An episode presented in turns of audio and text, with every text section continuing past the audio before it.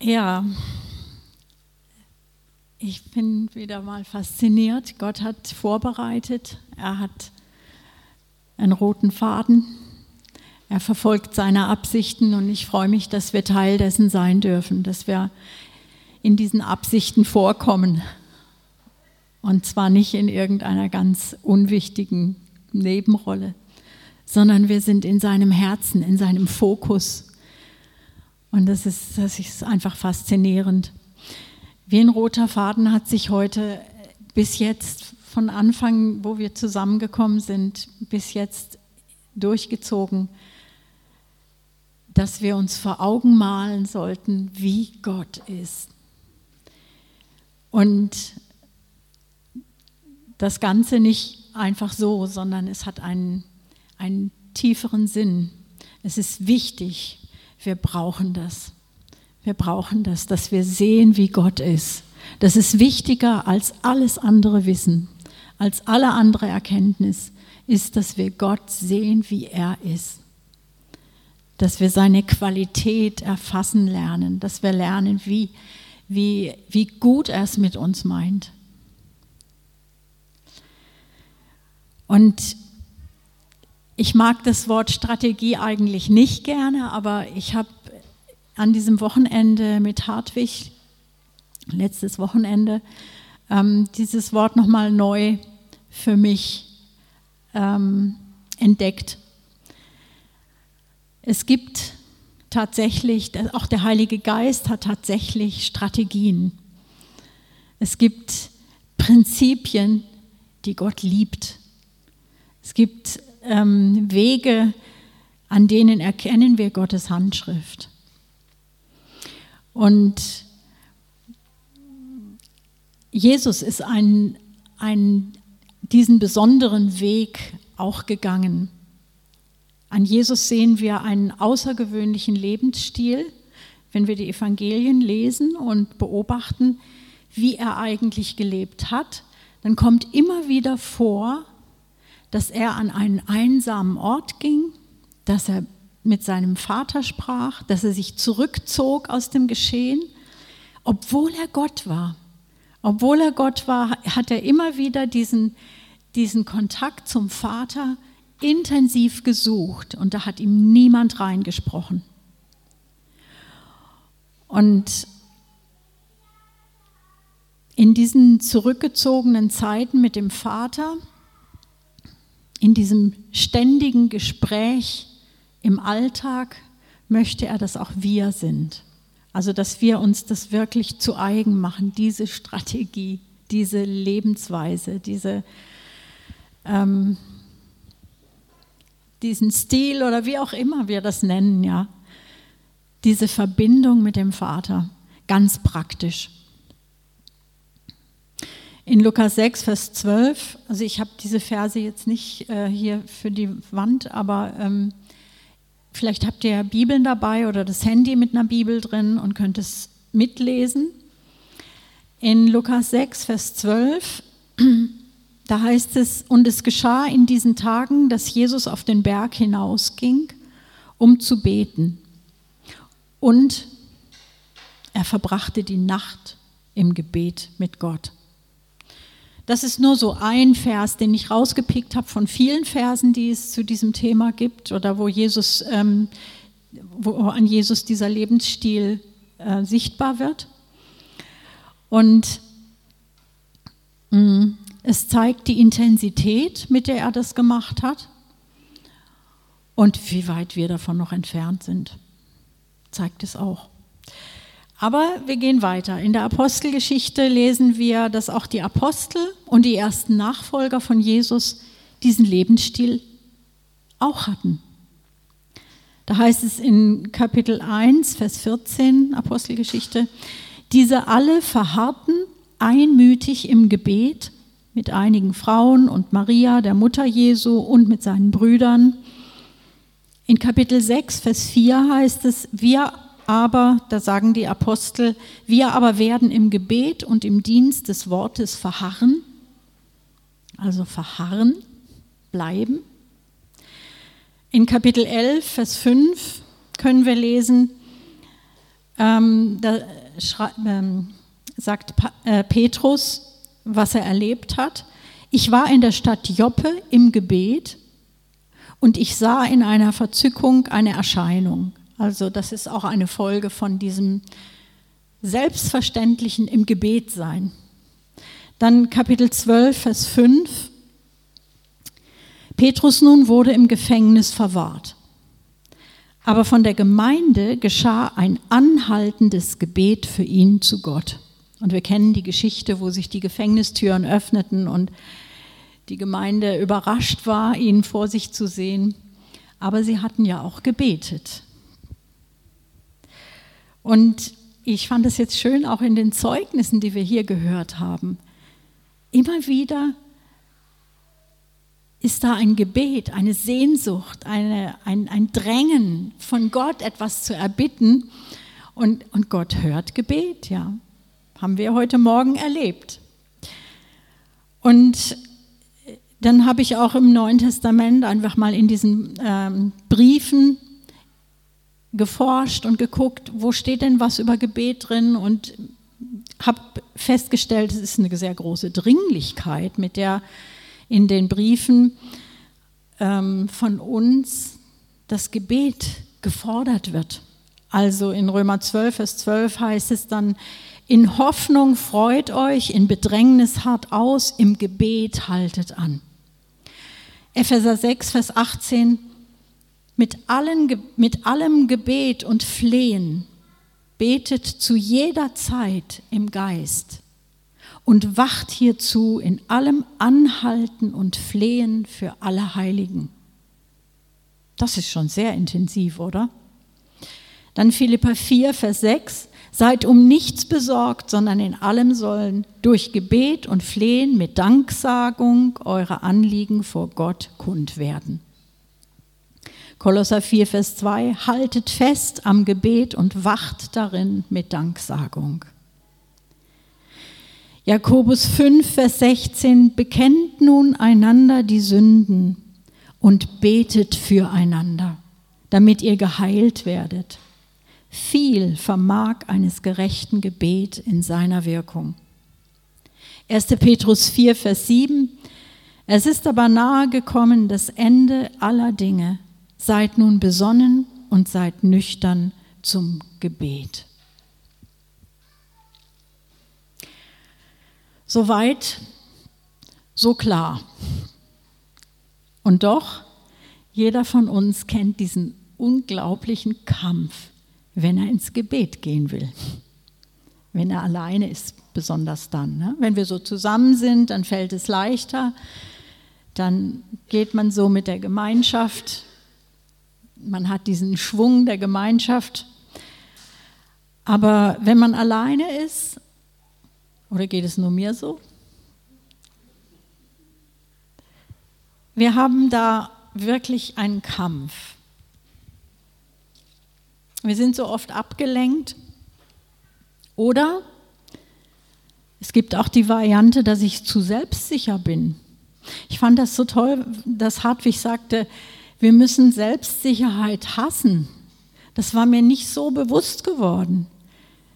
Oder das ist mir da erst klar geworden. Ja, wir müssen diese Selbstsicherheit, die aus dem natürlichen Menschen kommt, das, was man anlernen kann, da, wo man Routine drin hat, wo man sich drin auskennt, weil man es gelernt hat.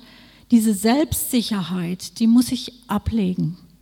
Da kann Gott nichts mit anfangen, weil er möchte mich lenken und manchmal sprengt das alle Erfahrungen, die ich habe und da muss ich loslassen können.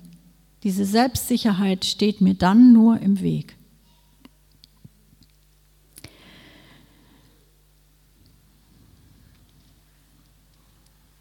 Wir schöpfen diese Möglichkeit, diese Möglichkeiten, die wir damit Gebet haben, oft gar nicht wirklich aus.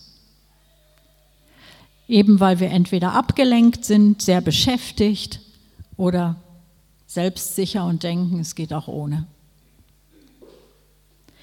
Aber dabei sollte doch eigentlich diese Art des Lebensstils, diese Verbindung, dieses, dieser Ausdruck von der Verbindung, die wir mit dem Vater haben und Christus in uns, eigentlich sollte es doch für uns Kinder des Vaters im Himmel ganz normal sein, wie atmen, so normal, dass wir mit ihm reden. Immer. Und dass wir uns auch mal so ganz krass rausnehmen aus allem, zurückziehen und mit ihm Zeit verbringen, ausschließliche Zeit. So Ehepaaren wird ja geraten, sie sollen Zeit zu zweit haben, sie sollen ähm, sich wirklich Zeiten nehmen, wo das Telefon abgestellt ist oder wo sie mal sogar woanders hingehen, damit die Arbeiten zu Hause sie nicht ständig ablenken und sich einfach mal wirklich zu zweit zusammensetzen und Dinge durchsprechen oder einfach genießen, zu zweit zusammen zu sein. Das tut der Ehe gut, das ist wichtig für die Gemeinschaft. Wir wissen das alles, wir haben im Hinterstübchen ja Kommunikation ist das Wichtigste für eine gute Beziehung. Wenn man nicht mehr redet miteinander, dann stirbt die Beziehung. Und so ist es mit Gott auch. Wir haben diese dieses Wesen der Kommunikation. Gott hat uns zu Wesen, zu kommunizierenden Wesen gemacht. Das ist die Ebene, wo wir einander begegnen. Das ist die Ebene, wo wir Gott begegnen. Das ist die Ebene, wo Gott uns begegnet. Deshalb ist auch sein Wort so wichtig. Deshalb ist auch die Bibel so grundlegend wichtig. Auch das kam heute Morgen schon so, so krass rüber, dass sein Wort der Boden ist, auf dem wir stehen. Wir haben es in Psalm 19 gehört, dieser wunderbare Psalm.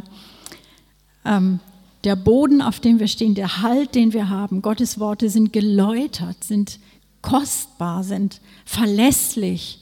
Was da alles drinsteht, es ist wirklich wahr. Also Kindern braucht man eigentlich nicht sagen, mm, jetzt red doch ein bisschen mehr, wenn sie gesund sind, dann reden sie meistens zu viel. Und die Eltern sagen, nun sei doch mal still, lass den anderen mal ausreden oder ähm, Ruhe jetzt, es ist zu laut. Das ist eigentlich das Wesen von Kindern, Unbekümmertheit. Und die sollten wir wirklich auch haben, Gott gegenüber.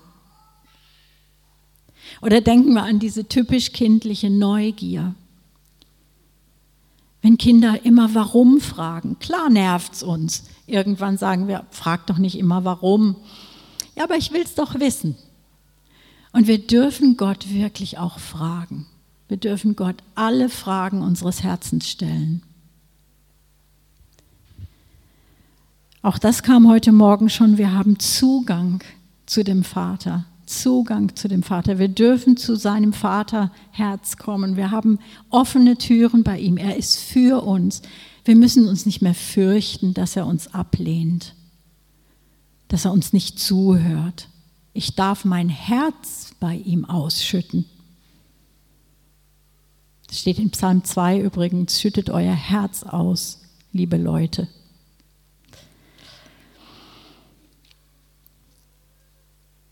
wenn du dann gemerkt hast, oder wenn du, wenn du den Wunsch in dir verspürst, ich würde so gern noch mehr beten. Ich würde so gern besser beten, wirkungsvoller, vollmächtiger, vertrauensvoller beten, wenn ich das doch nur könnte. Dann ist die gute Antwort, was du da verspürst, ist das Sehnen des Heiligen Geistes. Er sehnt sich nach dieser Mehrgemeinschaft, nach der intensiveren Zeit mit dem Vater, nach, ja.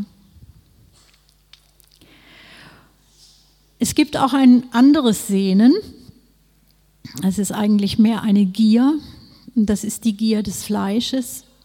Und die ist immer unersättlich und unzufrieden man will haben und es ist diese Habsucht, die, die mich nicht zufrieden macht. Von dieser, ähm, es, das Fleisch hat eigentlich nur einen Willen, es will die Welt gewinnen. Ja, diese Welt, diese sichtbaren Dinge, die vergänglichen Dinge, die möchte der natürliche Mensch haben. Und das sind die Dinge, die uns nicht satt machen. Das sind die Dinge, die ja auch sterben, die vergehen. Nichts bleibt. Da hast du dir gerade ein schönes Haus gebaut und dann merkst du schon, oh, da muss ich wieder was reparieren. Oder du hast deinen Kleiderschrank voll schöner Klamotten und irgendwann merkst du, ach, da sind schon wieder, da ist ein Loch drin oder da, das passt nicht mehr oder irgendwas, es ist einfach nicht mehr modern oder sonstige Dinge. Es gibt so vieles hier in dieser Welt, was man begehren kann, was schön ist, ein schöner Urlaub, aber alles ist vergänglich. Und es ist nicht das, was uns sättigt, was uns wirklich sättigt. Und das heißt auch in der Seele gesund werden lässt. Das ist diese Gemeinschaft mit dem Vater, das Reich Gottes, mit allem, was da drin so an herrlichen Schätzen zu finden ist. Das macht uns richtig zufrieden und satt. Das macht uns stark. Das ist das, was wir, was wir vom Geist her auch suchen. Das ist unsere Sehnsucht eigentlich.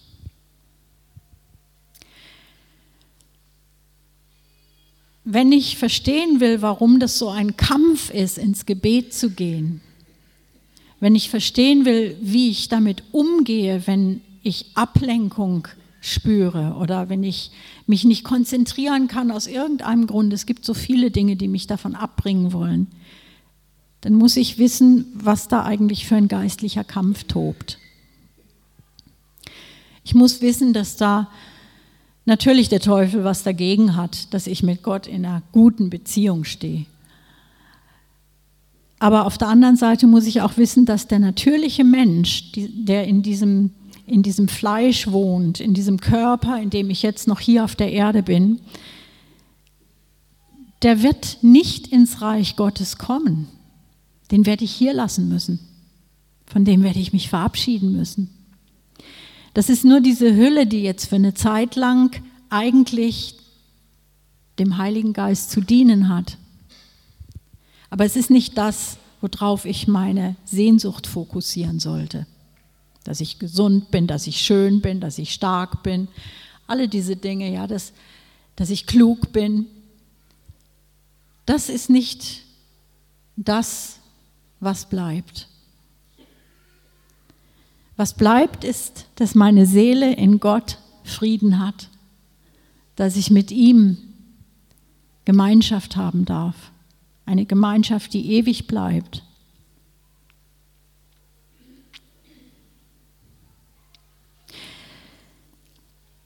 Ablenkung ist die effektivste Methode Satans auf vielfältige Weise, um uns von dieser kostbaren Zeit mit dem Vater abzulenken, wegzulenken. Aber der Heilige Geist gibt uns tatsächlich Kraft, Weisheit, Durchhaltevermögen und möchte euch ermutigen. Es, ähm, es gibt eine Strategie. Und ich fand es sehr, ich habe aufgehorcht, als Hartwig diese Strategie ganz kurz nur anschnitt in drei Punkten. Und ich möchte das deshalb mit euch einfach nochmal durchgehen, weil ich finde es ist so hilfreich. Es hat mir in den in, der, in den Jahren immer geholfen, weil ich es auch schon lange anwende. Wenn ich vorhabe, ins Gebet zu gehen, erster Punkt, in meine Zeit mit dem Vater, dann muss ich mir erstens mal im Klaren sein, dass ich mit Ablenkung und Entmutigung zu tun haben werde. Aber auch wenn sie sich mit Macht gegen mich stellen, mir entgegenstellen, dass ich mich zum Herz des Vaters begeben will. So, und dann ist der erste Schritt, den ich tue, nicht, dass ich Gott meine Wunschliste hinhalte. Das bringt mich nämlich in Verbindung mit meinen Nöten und das hilft mir gar nicht. Das Erste, was mir wirklich hilft, ist, was wir heute Morgen gemacht haben. Wir schauen Gott an, wie er ist. Wir zählen auf, wie Gott ist. Und wenn uns nichts mehr einfällt, weil auch das gibt es, dass dein Kopf leer ist und dir nichts einfällt, wie Gott ist, dann nimmst du dir sein Wort. Und es ist eine wahre Fundgrube. Ich habe mal nur die Psalmen genommen und einfach rausgepickt, was mir gerade in die Augen stach. Und ich kann anfangen aufzuzählen, Du, Herr, bist ein Schild um mich her, ein Schutzraum. Du bist meine Ehre und der, der mein Haupt emporhebt. Du bist heilig. Du bist meine Hilfe. Du bist mein Schutz. Du bist mein Bergungsort. Du bist meine Zuflucht. Du bist schöner als alle Menschen du bist meine Hilfe. Du bist gnädig, geduldig, barmherzig. Du bist treu. Du bist furchtbar. Du bist der Gott, der Wunder tut. Du bist mein Gott. Du bist unsere Wohnung. Du bist sehr erhaben. Du bist nahe. Du bist gut. Du bist da du bist sehr groß. Du bist mein Teil im Land der Lebendigen. Du bist mit Majestät und Pracht bekleidet. Du bist das Teil meines Erbes und mein Becher. Du bist mein Helfer. Du bist Gott. Das ist nur ein ganz kleiner Ausschnitt. Wir können im Neuen Testament genauso blättern und forschen und raussuchen, wie ist Gott, was sind seine Absichten. Ich erinnere da nur an Epheser 1, die Verse 3 bis 14, dieses Gebet von Paulus. Ähm, das geht dann noch einen Schritt weiter. Da sagt nämlich Paulus, was Gott vorhat, was sein Wille ist, was sein erklärter Wille ist mit uns, mit dieser ganzen Weltgeschichte. Ähm, da heißt es, was er tut, wie er, wie er handelt. In Vers 3 gesegnet, er hat uns gesegnet mit jeder geistlichen Segnung. Oder in Vers 4, ähm, damit wir heilig und tadellos in ihn, in, vor ihm seien in Liebe. Das ist seine Absicht, das ist seine, das möchte er. Er hat uns vorherbestimmt, Vers 5, zur Sohnschaft. Vers 6, zum Preise der Herrlichkeit seiner Gnade. Also er hat etwas getan und hatte eine Absicht damit. Und es ist gut, sich mit diesen Absichten mal vertraut zu machen und zu gucken, was hat er denn da vorgehabt eigentlich und warum?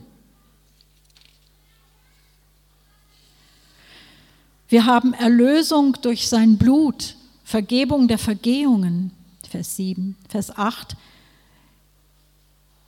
die hat er uns reichlich, die Gnade hat er uns reichlich gegeben in aller Weisheit und Einsicht.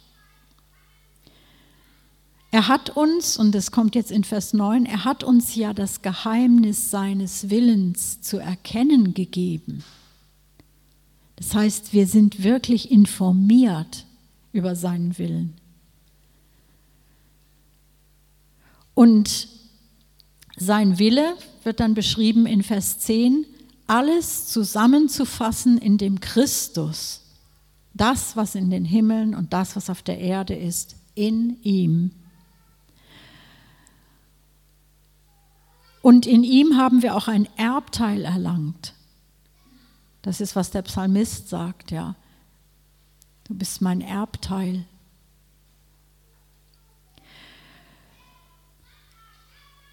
Vers 12, damit wir zum Preise seiner Herrlichkeit seien.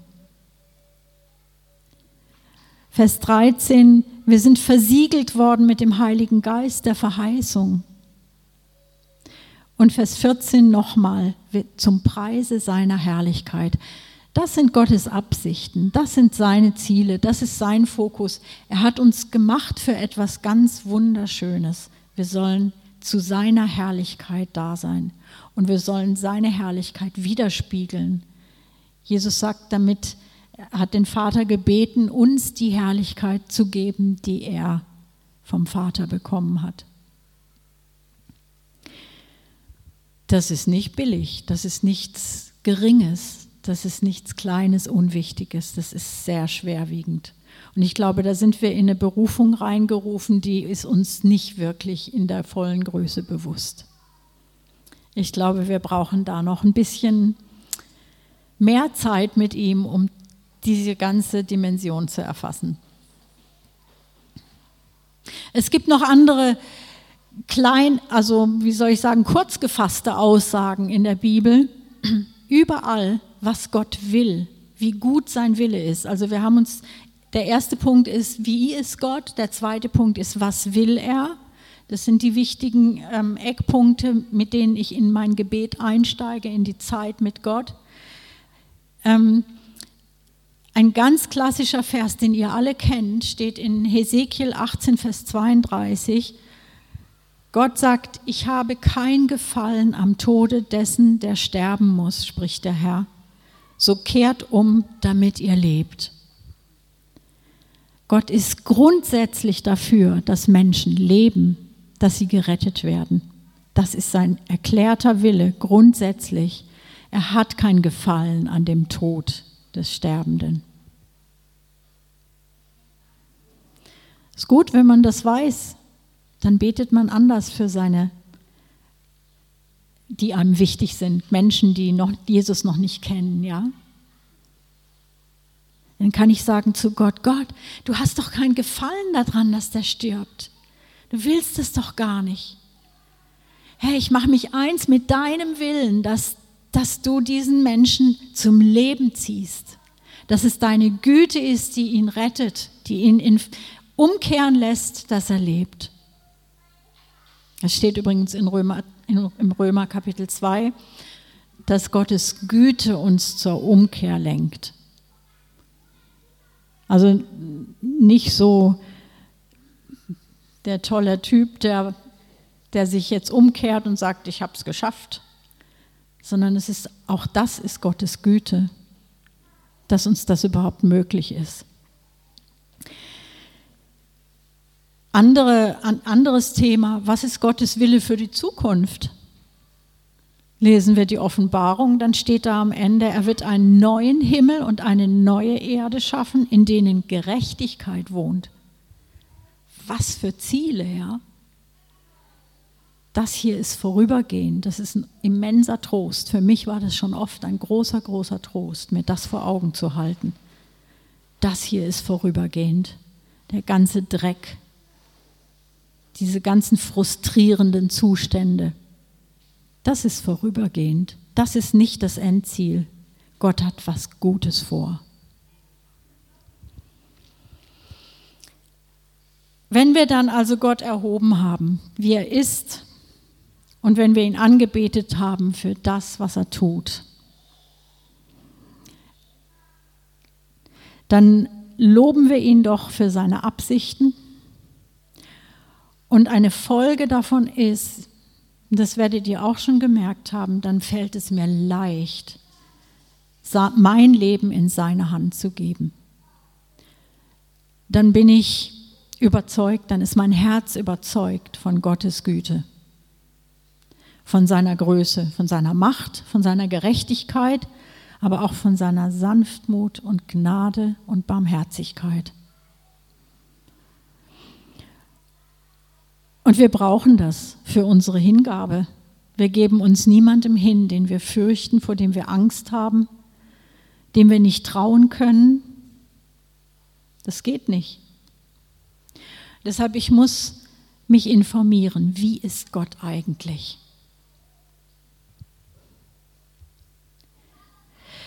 So, und jetzt kommt der dritte Punkt, den Hartwig erwähnt hat wenn ich so erfüllt bin von Bewunderung für Gott und mein Herz Zuversicht zu ihm gefunden hat und wenn mein Herz mich nicht mehr verdammt, steht im ersten Johannesbrief, ähm, dann habe ich Zutrauen zu Gott, dann gehe ich vor, zu ihm mit meinen Anliegen. dann darf ich ihm meine Bitten vorbringen. Und dann ist aber schon meine Sicht verändert. Dann habe ich gelernt, wenn ich mir Gott angeschaut habe, dann habe ich gelernt, was wirklich zählt. Wenn ich mich da an Gottes Wort dabei orientiert habe, dann habe ich gelernt, dann weiß ich, dann bin ich informiert, wie Gott eigentlich ist und was wirklich zählt. Und dann dementsprechend werden meine Bitten anders sein. Ich werde nämlich intuitiv wissen, okay, das möchte auch Gott. Das werde ich ihn bitten. Es gibt Dinge, da weiß ich es nicht. Da betrifft es vielleicht irgendwelche praktischen Dinge, wo ich nicht genau weiß, was ist jetzt da der Wille Gottes. Aber da kann ich ganz getrost sagen, so wie Jesus es auch sagte in seinem Gebet, nicht mein Wille geschehe, sondern dein Wille. Weil ich weiß, das ist immer das Beste.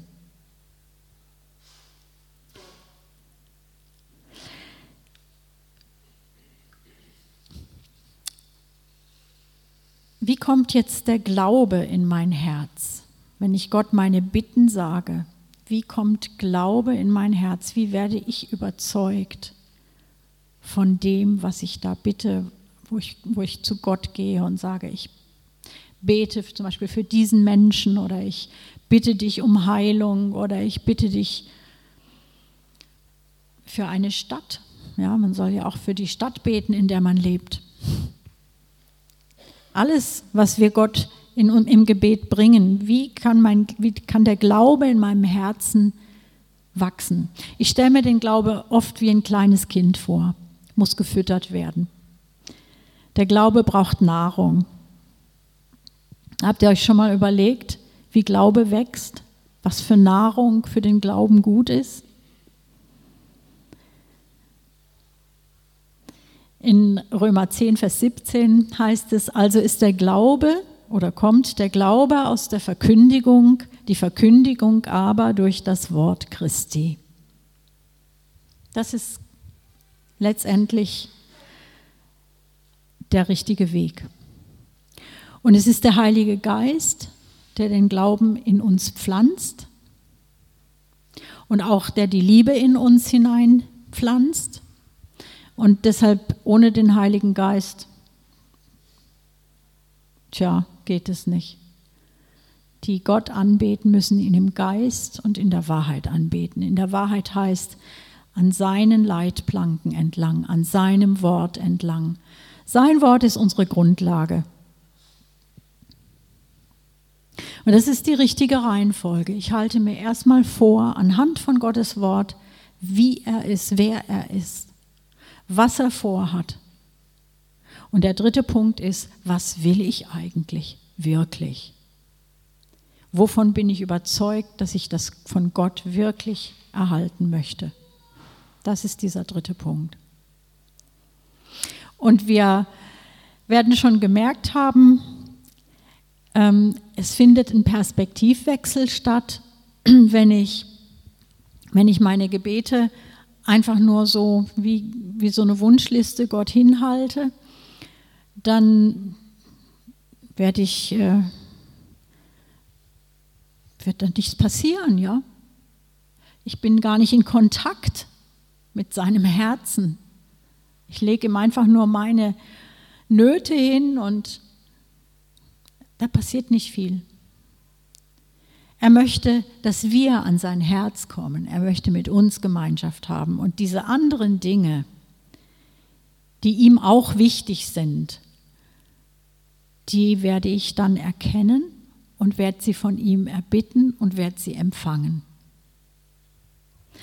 Das ist so sicher wie Morgen und Abend. Das ist nicht nur seine, sein Versprechen, sondern das ist vielfach in vielen, vielen Zeugnissen erfahren worden. Ein Gebet ohne Orientierung an Gottes Wort ist eigentlich Geplapper und Zeitverschwendung. Man dreht sich um sich selbst, man bleibt bis zur Zimmerdecke. Aber wenn ich durchdringen will zu den ewigen Zielen Gottes, dann heißt es muss ich doch anders vorgehen. Dann muss ich mich orientieren an seinem Wort. Dann muss ich bereit sein, dass Gott mein Herz erneuert, dass er mich verändert, dass er an mir was verändern darf, dass er meine Sichtweise verändert. Und das fällt uns nicht leicht. Das geht in die Tiefe.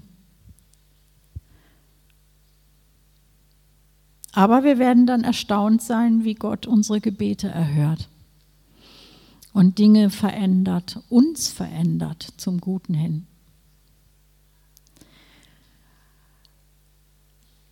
So, also diese drei Dinge, die waren mir am, liegen mir am Herzen, wo ich einfach denke, wenn wir eine betende Gemeinde sind, wenn wir uns am Wort Gottes orientieren, wenn wir in dieser Art und Weise uns demütigen unter Gottes mächtiger Hand und nicht, ähm, nicht unsere Ideen und Ziele verwirklichen wollen, sondern wirklich fragen, Gott, wie bist du? Was ist dein Herz? Wie schlägt dein Herz? Was hast du vor?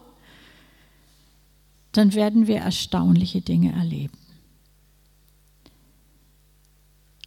Das wünsche ich mir für uns. Und dazu brauchen wir den Mut von unseren eigenen Anliegen und teilweise auch krassen Nöten, erstmal wegzugucken. Wenn ich mich Gott nahe, ist das Erste nicht, dass ich ihm jetzt erstmal das dringend mache, sondern das Erste ist, okay Gott, du bist Gott und ich möchte wissen, wie du wirklich bist. Und ich werde forschen in der Bibel, ich werde forschen im Gebet, ich werde forschen in der Gemeinschaft der Heiligen, ja, in der Gemeinschaft der Gemeinde. Ich werde forschen, wie Gott ist. Ich werde mir die Zeugnisse anhören, ich werde ein Gespür bekommen dafür, wo der Heilige Geist wirkt. Das ist auch so ein, so ein ähm, Kriterium. Im Gebet lernen wir ein Gespür zu entwickeln für das Wehen des Geistes.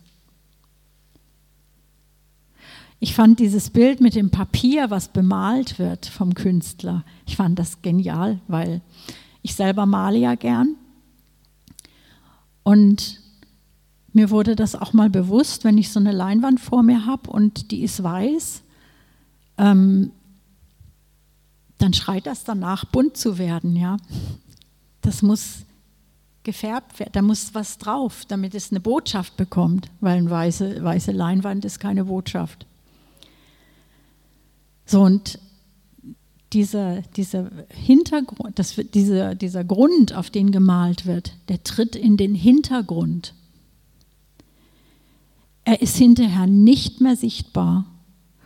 Und ich glaube, das ist das, was, was auch Johannes meinte. Er muss wachsen, ich muss abnehmen. Wir treten in den Hintergrund und Gott, macht, lässt, Gott scheint durch uns. Und das ist die Botschaft, die er hat. Wir sind seine Botschafter und wir, wir sind in, dieser, in diesem Auftrag, Botschafter zu sein. Wir selber treten aber dabei in den Hintergrund. Das ist wichtig, wenn wir zum Beispiel auf eine Party gehen und sagen, ich möchte, dass, dass, äh, dass, dass ich das Evangelium da verkünden kann. Ja. Ähm, wenn ich die Bereitschaft habe, in den Hintergrund zu treten und Gott machen lasse, dann werden vielleicht die, Menschen sagen, oh, du hast eine tolle Ausstrahlung und was eben Laura erlebt hat, das ist, das ist fantastisch, ja. Sie werden Gott spüren, Gott sehen. Und das ist sehr sympathisch für manche. Ein Geruch zum Leben und für manche ein Geruch zum Tod. Die sind abgestoßen von dem, was sie an Gott erkennen in dir. Damit muss ich rechnen. Okay, lasst uns leuchten. Ich möchte noch beten mit uns. Vater, ich danke dir, dass du so wunderbar bist. Herr, wir haben ein Stück von dir angeschaut heute Morgen. Und wir wollen mehr von dir. Aber du kennst unsere Beschäft unser Beschäftigtsein, unser, ja, dass wir so ganz oft noch verwurzelt sind in dieser sichtbaren Welt und beschäftigt und auf Trab. Herr, ich wünsche mir so, dass, dass wir eine betende Gemeinde sind, die dich sucht von ganzem Herzen, die sich sehnt, die dem Sehnen des Heiligen Geistes nachgibt, um dich mehr zu erkennen, mehr von dir zu erkennen und gesättigt wird in deinem Bild, dich anzuschauen. Danke, dass uns das wirklich satt macht. Und danke, dass du die besten und guten Absichten hast mit uns.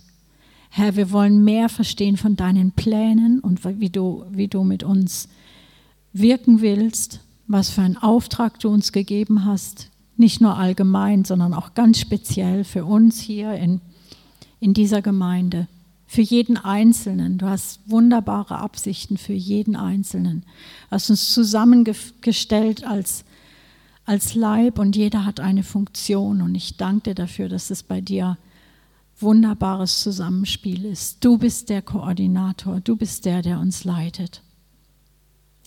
Danke, Vater. Herr, wir geben uns in deinen Willen. Dein Wille ist gut. In Jesus Namen. Amen.